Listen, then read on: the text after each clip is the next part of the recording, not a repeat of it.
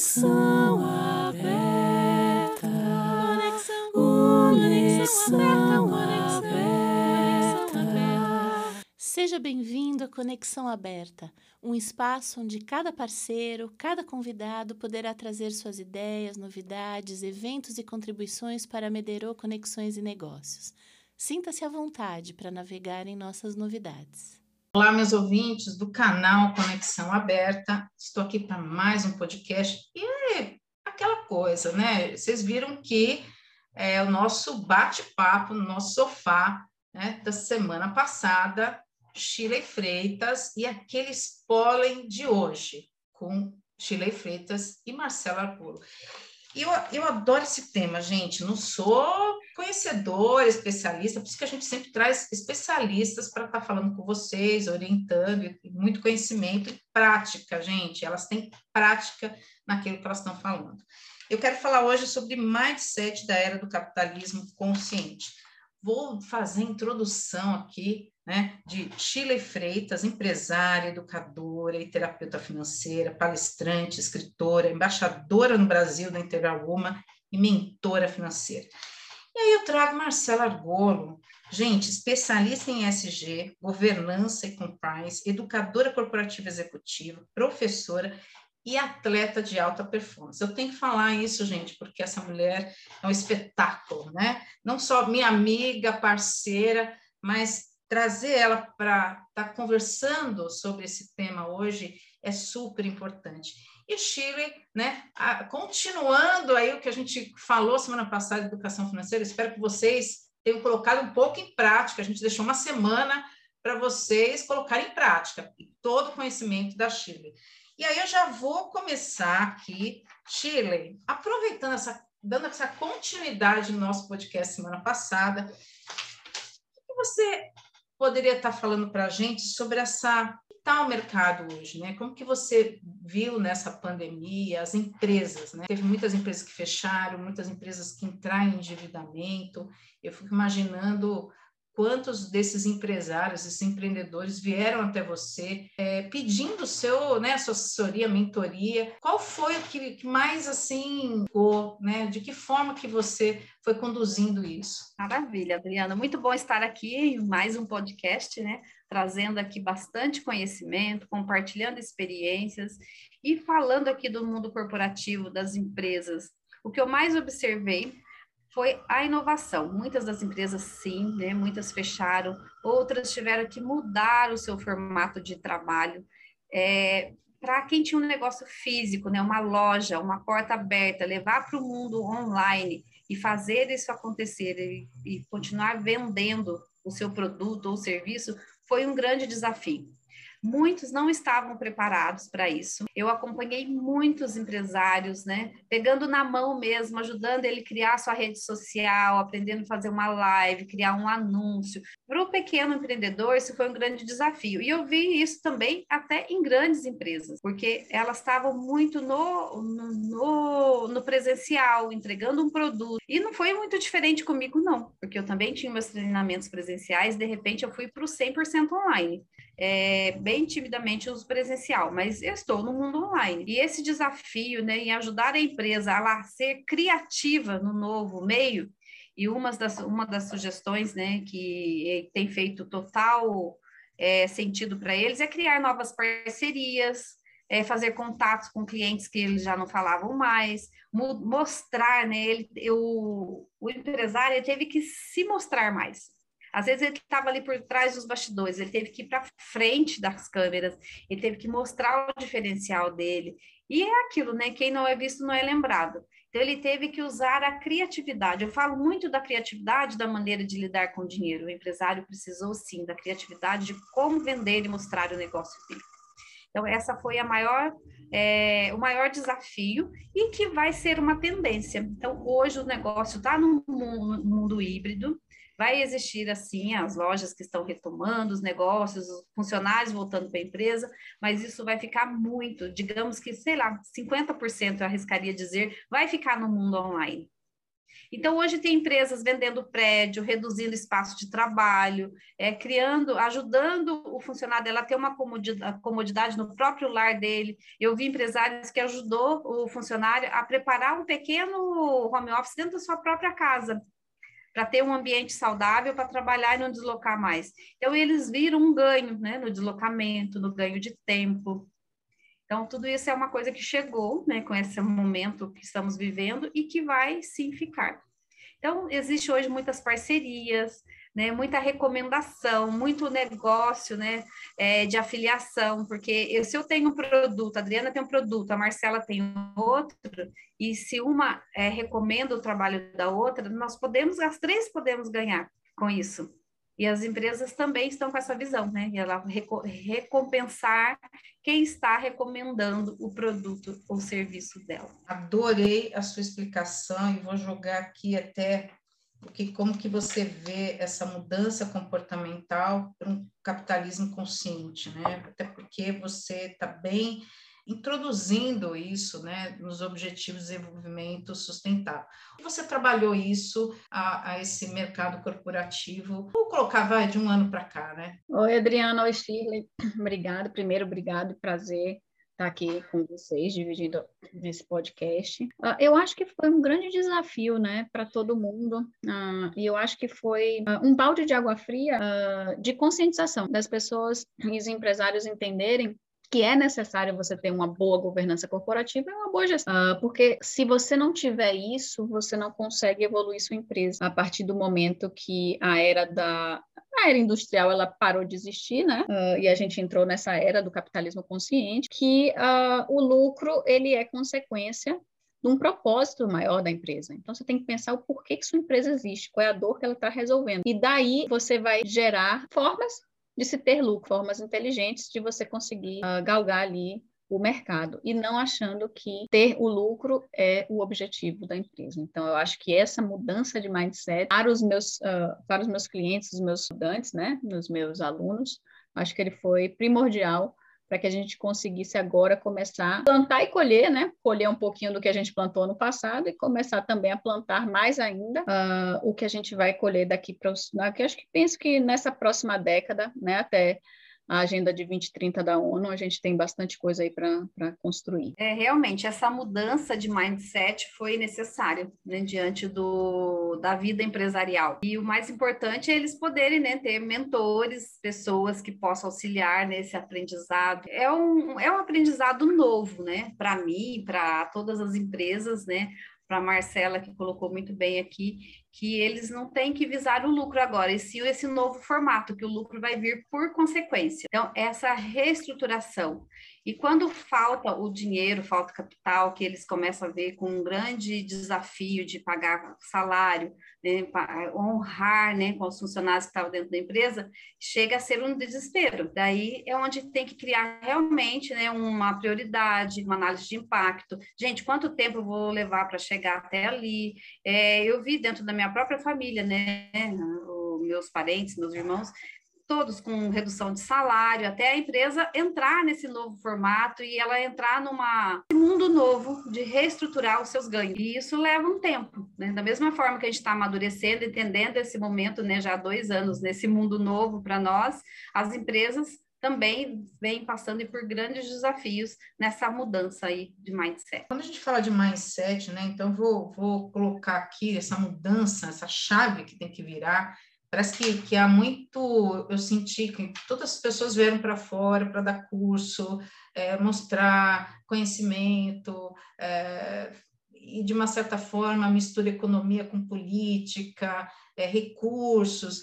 Eu queria trazer uns insights aqui pra, de vocês duas, eu queria colocar alguns pontos desses insights, porque para a gente mudar, né, virar, ter esse mindset, a gente precisa também desses insights e você fala muito de planejamento, planejamento, planejamento, planejamento. É o que eu mais escutei é, e ouço, e muita palavra tendência, tendência, tendência. Mas, assim, a, a tendência, ela tem uma visão que necessariamente é isso. Né, que vai estar acontecendo, mas a gente vai aqui usar um pouco, os termos até um pouco mais fortes e, e, e negativos para vocês trazerem essa mudança, está falando de mindset. Esses insights econômicos que eu quero trazer para vocês é perspectivas, investimentos, recursos, ritmo e recuperação. Como que, que vocês podem estar, tá, estar né, conduzindo as pessoas a ter esse olhar. É interessante essa sua colocação e importante. Eu sempre ensino, né, para o meu aluno, para o meu mentorando, é que e não importa a situação dele, ele nunca pode descuidar de fazer uma reserva e cuidar também de ter o seu, o seu planejamento diante de sonhos daquela reserva, porque o desafio maior que eu percebi foram as pessoas não estarem preparadas financeiramente com uma reserva que pudesse suprir esse momento de mudança dentro do seu negócio. Elas estavam trabalhando no mês a mês sem nenhuma reserva. Muitos tiveram um impacto muito grande. Por outro lado, eu tive empresários que já tinham essa reserva e falou: Shirley, a minha reserva, já fiz meus cálculos, vai até o mês X daqui para frente eu tenho que começar a colocar o mesmo valor dentro do mês para eu manter essa minha reserva. Existe aí o perfil comportamental diante de estruturar o seu negócio, da mesma forma que nós falamos da pessoa física no podcast anterior, é válido para a pessoa jurídica. Ela precisa todo o tempo. E não importa se agora o ganho dela reduziu, mas desse ganho que está entrando, pelo menos 10% ela tem que reservar. Essa reserva tem que ser constante senão ela sempre vai ficar zerada. Trabalhar o investimento, né? Como o meu dinheiro pode render mais? Ir atrás de formas que ela pode potencializar o seu ganho. Que é a sua visão sobre ritmos e recuperação? Você acha que isso vai acontecer, não vai acontecer? Como que você tem trabalhado isso com seus mentorados? Vai, vai acontecer, claro. É, de um num formato diferente, mas vai acontecer, e eu percebo eles bem mais interessados em entender a o seu comportamento com o dinheiro seja pessoa física ou pessoa jurídica. É, a impressão que eu tenho, até falei em uma das minhas lives, é que a educação financeira chegou no Brasil em 2020. Que enquanto você não passa por um sufoco, você não dá valor, né? Por que, que eu não fiz assim, não fiz assado? Eu tive pessoas que vendeu imóvel e gastou todo o dinheiro, ela não pensou em fazer uma reserva. Falei assim, eu tive com tantos mil na minha mão, se eu tivesse reservado esse dinheiro, hoje eu estava tranquila e tocando o meu negócio. É, eu não tinha essa orientação. Você trouxe na, na fala do nosso último podcast, até quem quiser, né, vai voltar lá para ouvir, mas você comentou, é, eu gasto tudo, não penso no amanhã, isso é comum nosso, principalmente quando o negócio é sazonal. Pode ser que um mês, um produto, você vai vender muito bem, no mês seguinte nem tanto. Então você tem que ter essa previsão, essa reserva. Você tem que ter ali um planejamento. Eu, eu sempre falo, né? Tenha sempre o seu previsto realizado para você entender, ter um gráfico da sua empresa, para onde você está caminhando, tem que ter uma orientação, um caminho para isso. Mas sim, eles vão se recuperar trabalhando aí um novo formato, entendendo essa nova maneira de fazer. Má, e aí, me traz esse mundo corporativo aqui. O que, que você tem é, qual é o seu insight né, sobre é, perspectiva, investimentos, recurso, ritmo recuperação? Como que você tem visto isso? Eu acho, é, é, meu, meu pensamento ele é, vai muito em linha com o da Shirley, né? Eu acho que o, o grande problema, acho que do brasileiro, mais do brasileiro, é que a gente é muito indisciplinado e a constância, é, ela é necessária. A disciplina é necessária, porque a disciplina nos livra de muito. Uh, mas para que a gente tenha disciplina, a gente precisa primeiro planejar o que a gente vai fazer, o que, que a gente vai executar, para que aí a gente consiga fazer isso na disciplina. O que eu entendo é que as pessoas não sabem o que querem, não têm objetivo. Então, se você não tem objetivo, você não planeja. Se você não planeja, você não tem constância de fazer. E eu acho que isso, para mim, é muito claro quando uh, eu uso muito do, do que eu trouxe do esporte para o mundo corporativo. A partir do momento que eu sei o que eu quero, qual é o campeonato que eu quero ganhar, né? O que, que eu quero fazer ali naquele ano de planejamento, quais são os campeonatos que eu vou jogar, e para isso, onde, onde que eu vou treinar, eu faço todo o meu planejamento e eu tenho uma constância na minha rotina para que isso aconteça. Né? Então, a partir do momento que, que entra dinheiro e você não sabe o que você quer da vida, você vai gastar na mesma hora. Pensamento, ó, oh, eu vou pensar a longo prazo. O, o, o, ser humano em si, ele tem uma memória muito curta, né? Então, cabe a nós nesse momento termos uma, um discernimento falar opa não eu vou eu vou é, guardar isso mais para frente então a Sheila está realmente bem bem em linha com o que eu penso Dri. fazer uma pergunta para a Sheila questão de ser uma escritora trazer um pouco Sheila essa questão da consciência, né? Como que você, o capitalismo consciente, né? Bonito essa palavra, né? Mas a gente tem a ver com consumo, a gente tem a ver em promover esse crescimento econômico sustentável, inclusivo, a gente acreditar que o emprego ele pode ser bom para todos, é, e você está hoje, né, junto aí com, com a gente da Integral Uma. É, um livro meu que eu posso deixar aqui é A Fórmula da Prosperidade. Ali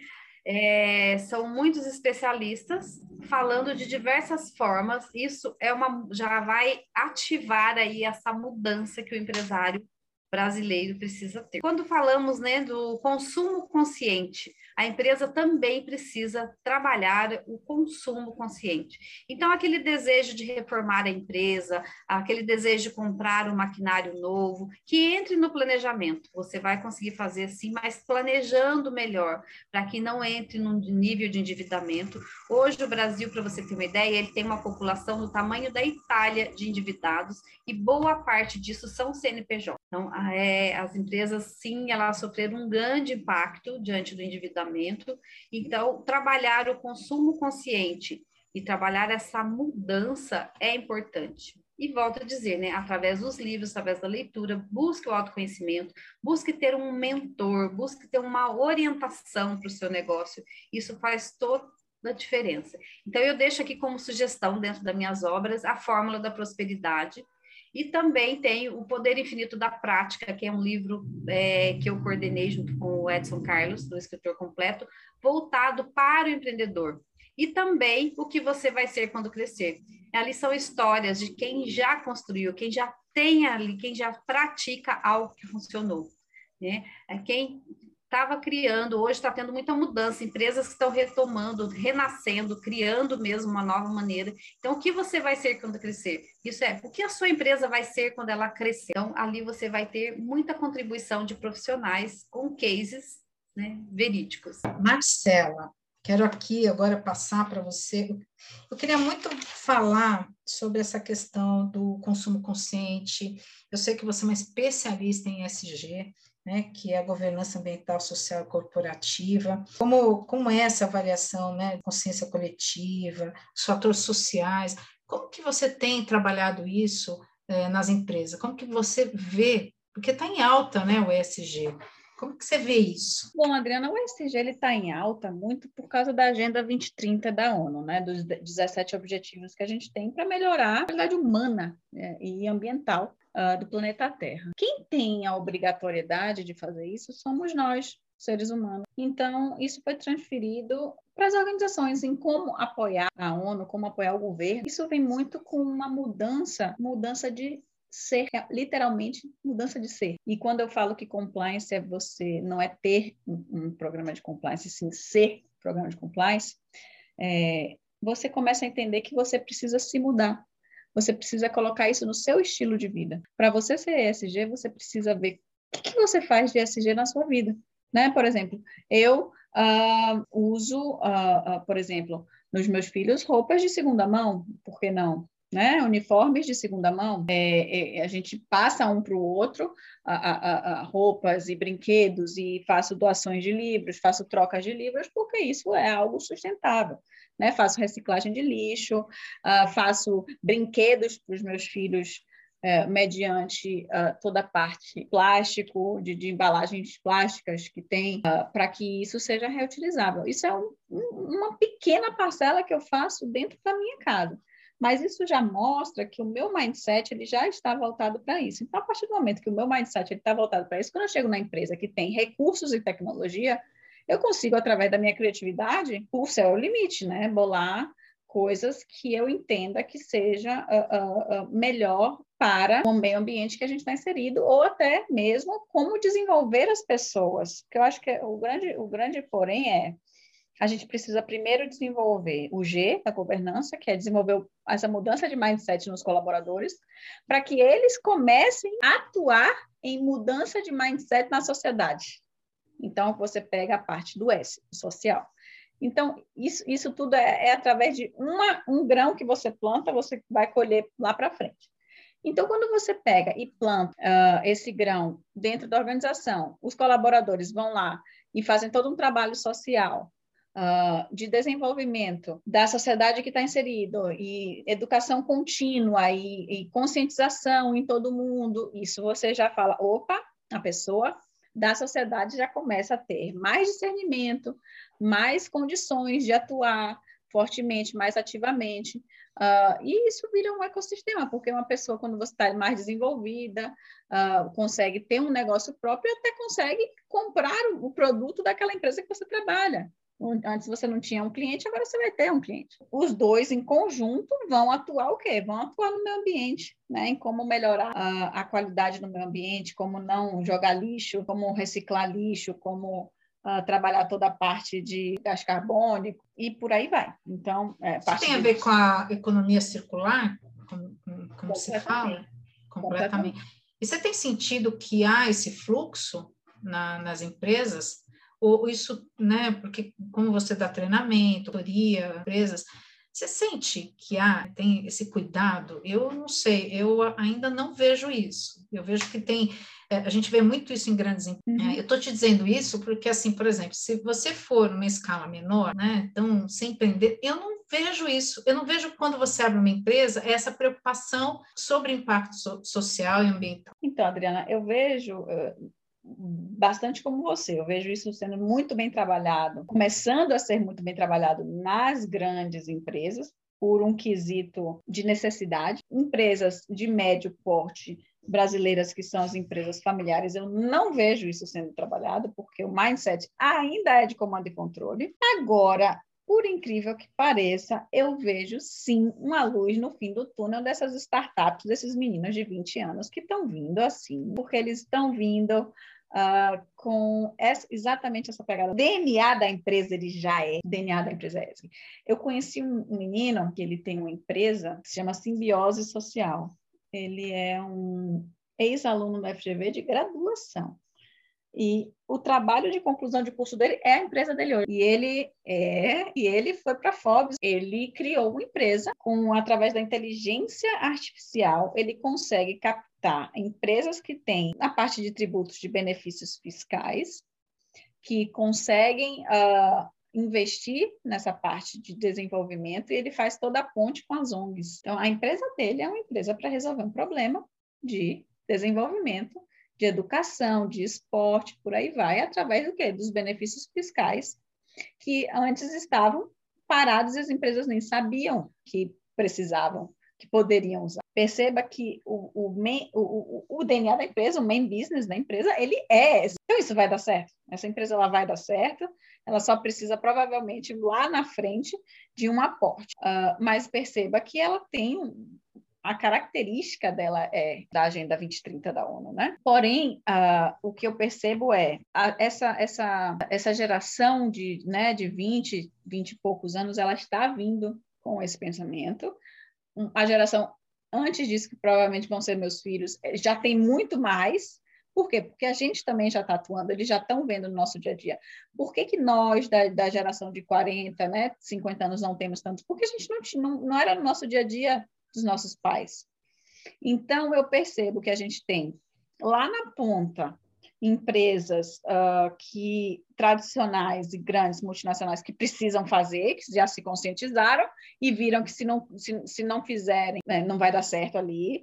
A gente tem um grande massa que são as empresas familiares que detêm 80% do PIB, que não fazem, que precisam fazer, senão não vão conseguir performar e vão ser engolidas pelo merge entre as tradicionais com as startups, e a gente tem essas empresas que estão vindo como unicórnios aí. Então, para mim, o cenário ele é bem claro.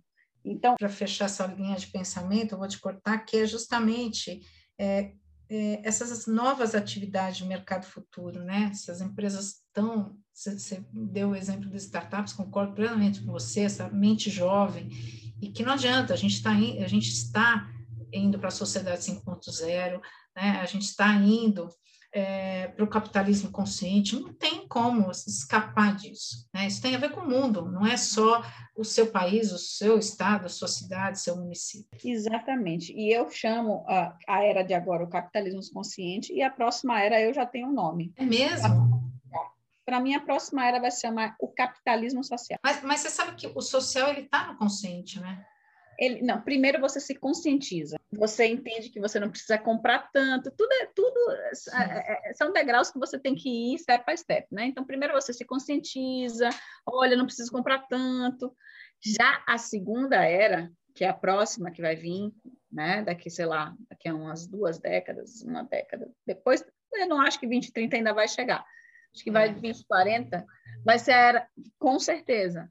Concordo com você. Do capitalismo social tudo vai ser feito a partir do como eu posso resolver. Porque os únicos, as únicas pessoas que são capazes de destruir o, mu o, o mundo e o ser humano é o próprio ser humano, né? Só que é e a gente vai ver que não, dessa forma não está não tá dando. A gente está destruindo cada vez mais.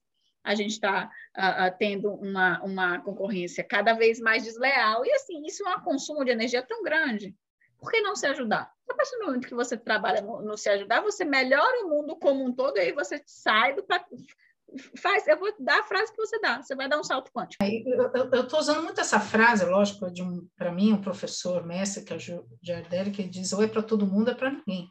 Né? A inteligência artificial, ela vem, mas precisa do ser humano e precisa da espiritualidade. É, e você fala muito dessa, eu, eu acredito nessa tendência social, o modo de produção, que eu acho que os, os países é, eles vão ter esse, esse comum acordo. É, acho que ainda a gente está muito aquém é, de todo esse processo, por isso que eu acho muito importante a sua especialidade, a forma que você está conduzindo, é, e você também tem um livro, né? Quer dizer, você tem um, você faz parte de um livro. Né? Eu queria até que você trouxesse um pouco essa experiência que você teve justamente naquilo que hoje você vem aí conversa, treinando, mentorando e fazendo toda uma consultoria nas empresas. É isso, Adriana. Eu tenho um capítulo, eu sou coautora de um livro que se chama ESG, o Cisne Negro e o Capitalismo do Stakeholder. Ele é bem completo, são vários uh, profissionais super renomados no mercado que falam um pouquinho uh, do que, que eles percebem em cada pilar do ESG, né? Na parte de environment, a parte de social sustainability e governance. Então, uh, uh, o meu foco claramente é a parte de governança e compliance humanizada, que eu trago toda essa, o que a gente acabou de falar, a gente precisa entender que o coeficiente espiritual, ele precisa ser desenvolvido. A gente, tudo, mais uma vez, tudo são degraus. A gente tinha o, o, o, o QI, né, o intelectual, que foi preciso ser desenvolvido na era industrial, e aí a gente está agora no capitalismo consciente, que é veio com a pandemia que a gente precisou desenvolver o coeficiente emocional, que é lidar com o intrapessoal. Só que agora a gente precisa, o ser humano precisa se relacionar. Então a gente tem que trabalhar o interpessoal, que é o quê? O coeficiente espiritual. E aqui a gente não está falando de religião, tá? A gente está falando uhum. de é algo né, transcendental. Então você trabalhar é, entender o que são duas palavras, e são pequenas, assim, são simples as palavras, né? Uma é respeito e a outra é ética. Ponto. São os dois pontos a serem trabalhados. Obviamente que isso vai, a gente vai criar é, raízes aqui, vamos falar de vários outros assuntos, mas o cal de trabalho é ética e respeito. Por isso que um dos principais uh, uh, uh, empregos, jobs of the future, né, que, que eu li um artigo, que os profissionais do futuro, um dos profissionais mais requisitados do futuro uh, é o que toca na parte de ética dentro das organizações, que é o que é o ethical officer, né? Que se que vai se nomear esse ethical source, é, officer. É, por exemplo, a gente também vai trabalhar toda a parte de educação financeira, que foi o que a gente estava conversando com a Sheila, uhum. isso é um trabalho do futuro também. A parte de saúde, claramente, e a parte mental do ser humano. A gente precisa entender que a gente a gente se mecanizou demais, né, Adriana, ao longo desses últimos 50 anos com a era da a era, o, o, problema, a desvantagem da era industrial é porque ela veio com a mecanização, a automatização, a robotização do ser humano. Inclusive, é um artigo que eu escrevi, provavelmente deve sair é, em alguns meses, exatamente sobre isso. A era industrial nos trouxe isso, o ser humano não é assim, a essência do ser humano é sentir, ser sensorial, como você mesmo fala, não é pensar apenas, e é ser intuitivo, e é daí que a gente consegue ter as ideias, a criatividade, então, a gente precisa começar a trabalhar o ser humano que a gente tem dentro da gente. E a gente tem que se o quê? Se permitir a vulnerabilidade. Não tem jeito. pessoas querem comando e controle, porque controle gera uma falsa segurança. Uh, você ser rígido gera uma falsa segurança. Você precisa ser disciplinado. É diferente. A partir do momento que você sabe o que você quer, você trabalha na disciplina, com um objetivo muito claro, você se joga na vulnerabilidade até chegar no objetivo que você quer, porque você sabe onde você quer chegar, percebe? E sempre com Ed. Sim, eu acho isso. É, nossa, assim, você está falando. Não sei se eu filosofei tô... demais. Não, mas adorei, porque até eu estou filosofando aqui, fazendo uma reflexão, porque é forte isso, né? Da gente, é, como que a gente cumpre isso, né? Como que a gente se desenvolve, como que a gente vivencia isso. É, eu, quando eu falo né, do consumidor 5.0, é, é, o, é o consumidor que usa-se a, a, a tecnologia mas usa de forma consciente, né? usa o consumo de forma consciente.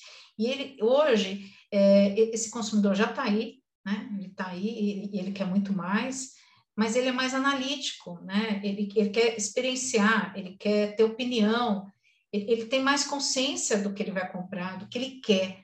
Então, é tão legal, né? É, a, as pessoas confundem a tecnologia com rede social. São coisas completamente, já disse, né? Tecnologia, internet, mídias sociais, redes sociais, as pessoas misturam tudo, viram um bolo, mas eu, eu sinto que a tecnologia, ela, ela traz muito mais consciência, mais qualidade de vida, mais bem-estar, mais eh, momentos, né? O híbrido ajuda a gente nisso. Né? Momentos que você teve com a sua família, com o seu tempo, você conseguiu administrar melhor o seu tempo. Né? As pessoas, ah, mas eu trabalhei muito mais. Não, porque você não administrou melhor o seu tempo. Porque o híbrido ele te dá esse poder para você cuidar de você, ter um momento da sua família, ter consciência do que é do, do, do teu trabalho e ter mais bem-estar para trabalhar, mais oxigênio né, para pensar. E, e esse, esse é, o, é, o, e ao mesmo tempo é o consumidor consciente. É, e a gente aprendeu na pandemia que menos é mais. Pensar no planeta. Agora, quer ver? Eu, eu achei tão lindo, né? Quando eu vi.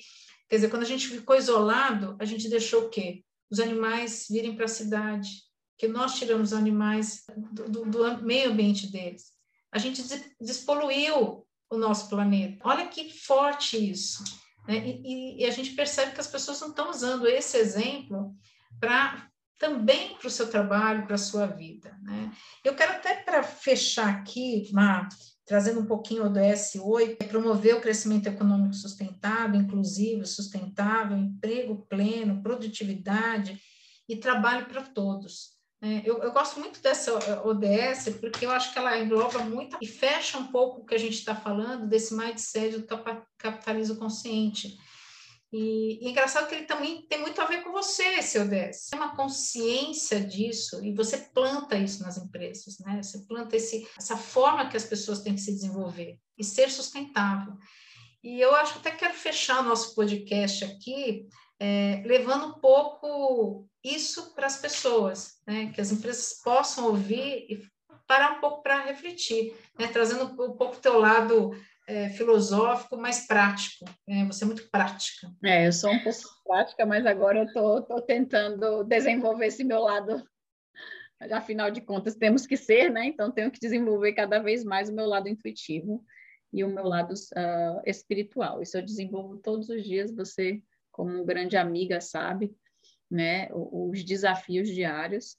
Uh, e dentro da organização, o que eu vejo é que as pessoas têm que começar a trabalhar uma série de coisas, né, Adriana, para você conseguir chegar nesse, nesse, nesse nível, né? Primeiro é entender que o ser humano ele não é predatório, ele é colaborativo. Segundo ponto, que você precisa saber quem você contrata. Você precisa primeiro saber os valores da organização e contratar pessoas com uh, valores congruentes aos seus. Senão, não vai adiantar. Você está contratando pelo QI. Você tem que contratar pelo E espiritual e que é emocional. São os dois Qs que você tem que contratar, o resto você ensina. Uh, obviamente que a pessoa tem que ter uma noção básica do intelecto, senão também não tem por que estar tá na empresa. Então, você trabalhando esses dois pontos, você tendo líderes muito éticos e muito congruentes do que falam que fazem, liderando pelo exemplo, liderando pelo contexto, mostrando a vulnerabilidade, dando segurança psicológica É muito importante para falar, olha, eu estou aqui. Pode criar, pode inovar, pode tentar, pode fracassar, faz parte. Eu estou aqui. Ter uma transparência nas informações. Olha, a gente vai por aqui, a gente vai nesse caminho. Eu quero que todo mundo siga dentro do barco comigo. Né? Isso é o que eu faço dentro da organização. É o que eu falo. É tão fácil para mim, Indri, porque eu sou mãe, né? Então, eu faço dentro da empresa o que eu faço com os meus filhos. Então, fica fácil. Olha, eu não sei de, eu, eu não sei sobre isso, mas eu vou procurar saber. Olha, eu do mesmo jeito que você tem seus medos e seguranças, eu também tenho, apesar de ser sua líder, eu tenho tudo isso. E tá tudo bem. É, a partir do momento, Dri, que eu sei o meu valor, e ele é muito alto, eu não preciso, eu não tenho medo de alguém tirar isso de mim e eu não tenho medo de dividir o que eu sei com os outros. Por quê? Porque eu sou uma pessoa movida a desafios. Então, a partir do momento que eu consigo desenvolver pessoas, automaticamente eu vou me desenvolver. Porque se eles começam a chegar no meu nível, quer dizer que eu tenho que me desenvolver para estar num próximo nível, né? Então, acho que uh, o grande porém das pessoas é que elas não querem desenvolver os outros por, com medo de pegar o cargo deles. Mas aí é, fala muito mais do líder, né? Como assim? O líder não quer se desenvolver sempre? Então, a gente tem que começar também a desapegar uh, de títulos, né? Você está ali, né? Então, uh, uh, você tem a função, sim, de trabalhar como mentor e desenvolver pessoas, porque senão você não consegue crescer e se desenvolver. Isso a gente encontra, tudo que eu estou falando, Dri, encontra em livros tão antigos como como né, no podcast que eu ouvi da Shirley. A gente encontra livros antigos. A gente precisa entender que a gente não pode deter da informação, a gente precisa disseminar ela. Né? E um bom líder é aquele que trabalha com muita humildade, com muita disciplina e foco, com muito posicionamento, né? Uh, e com muito, com muito exemplo, né? E falando assim, olha, vamos junto, é, dando, dando realmente uma, uma segurança psicológica para a equipe poder performar da melhor maneira. Não tem muito erro. Né? É, e você jogando toda essa parte espiritual que eu acabei de falar e emocional dentro de um processo uh, intelectual, né? dentro de, um, de, um, de, um, de uma área financeira, não tem como, não tem como dar errado. Eu, eu, também acho, e a gente tem que meio que sair dessa crença limitante que o financeiro é aquele travado, né, medido, controlado, é, eu, eu, acho que é, não dá para ser mais assim, né? Porque o, o, a gente faz parte de um modelo global, a gente tem que analisar vários pontos e abrir para isso, né? É, porque aí você realmente conduz a sua empresa é, de forma muito mais é, humanizada, mas a palavra transformação, expansão, eu acho que a, a empresa hoje em dia, é, com o ser humano, ativo, todos pensantes, é, não tem como não dar lucro, não tem como ter. Eu falo que o coletivo é, não tem, eu, eu, acredito no coletivo, eu acredito nesse novo caminhar né, dessa sociedade, mas basta querer, né? Se você não quer, não adianta. Ah, então é por aí.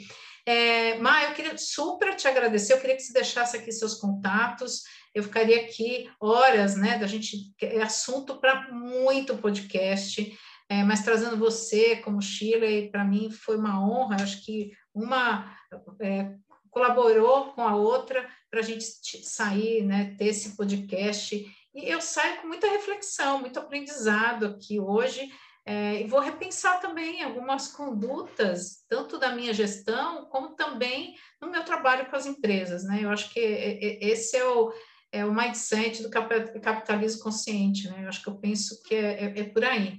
E eu queria que você, de repente, fechasse aqui, colocasse seus contatos aí e te, já te agradecer aí é, por você estar aqui com a gente hoje. Bom, eu que agradeço imensamente pela essa oportunidade de falar um pouquinho sobre um, um tema que eu sou alucinada, você bem sabe, meus olhos brilham quando eu começo a falar, e eu estou super à disposição para a gente conversar, porque a gente tem muita coisa para falar, né? Porque a gente tem para falar sobre controladoria estratégica moderna, né? Afinal de contas, você está falando aí de, de contas né, da parte financeira, você tem toda a parte de planejamento, uh, de comunicação, de transparência, de educação corporativa, porque é através da educação corporativa que você consegue essa conscientização. Então, assim, estou super aberta para a gente conversar. Meus contatos, uh, meu site é www.marcelargolo.com, argolo com dois L's. Meu LinkedIn, Marcela Argolo, com dois L's. e meu Instagram, Marcela Underline Argolo, com dois L's. É, Chile, muito obrigada por você participar. Lógico que, olha, você já falou, ó, já tem dois outros convites para você. A gente falar sobre leitura, sobre a importância disso na vida da gente, é, e a gente continuar é, falando de educação financeira, porque eu acho que é o dia a dia, Fantástico. e a gente poder aproveitar os, os podcasts para também as pessoas fazerem perguntas e a gente poder trazer é, convidados e esclarecer cada vez mais. Muito obrigada. Eu até queria que você deixasse aqui novamente seu telefone para a gente entrar em contato, a sua rede social. É, e muito obrigada por você é, ter participado aqui com a gente. Foi uma honra. Eu que agradeço, é uma honra para mim, né, compartilhar conhecimento. O meu site é o shirleyfreitas.com.br, o meu WhatsApp é o 11 96137 2307 e o Instagram que é o Shirley Freitas Oficial. E através do meu site você vai para todas as minhas redes, LinkedIn, YouTube, podendo acompanhar aí um pouco mais ainda do meu trabalho. Obrigada, Shirley. Eu que agradeço. Mais uma vez, né? Foram duas semanas intensas e de muita informação. Eu espero que vocês coloquem em prática, que vocês falem com a gente para que a gente possa ir retornar e estar tá mais bate-papo no nosso sofá do canal Conexão Aberta. Muito obrigada a todos, até mais.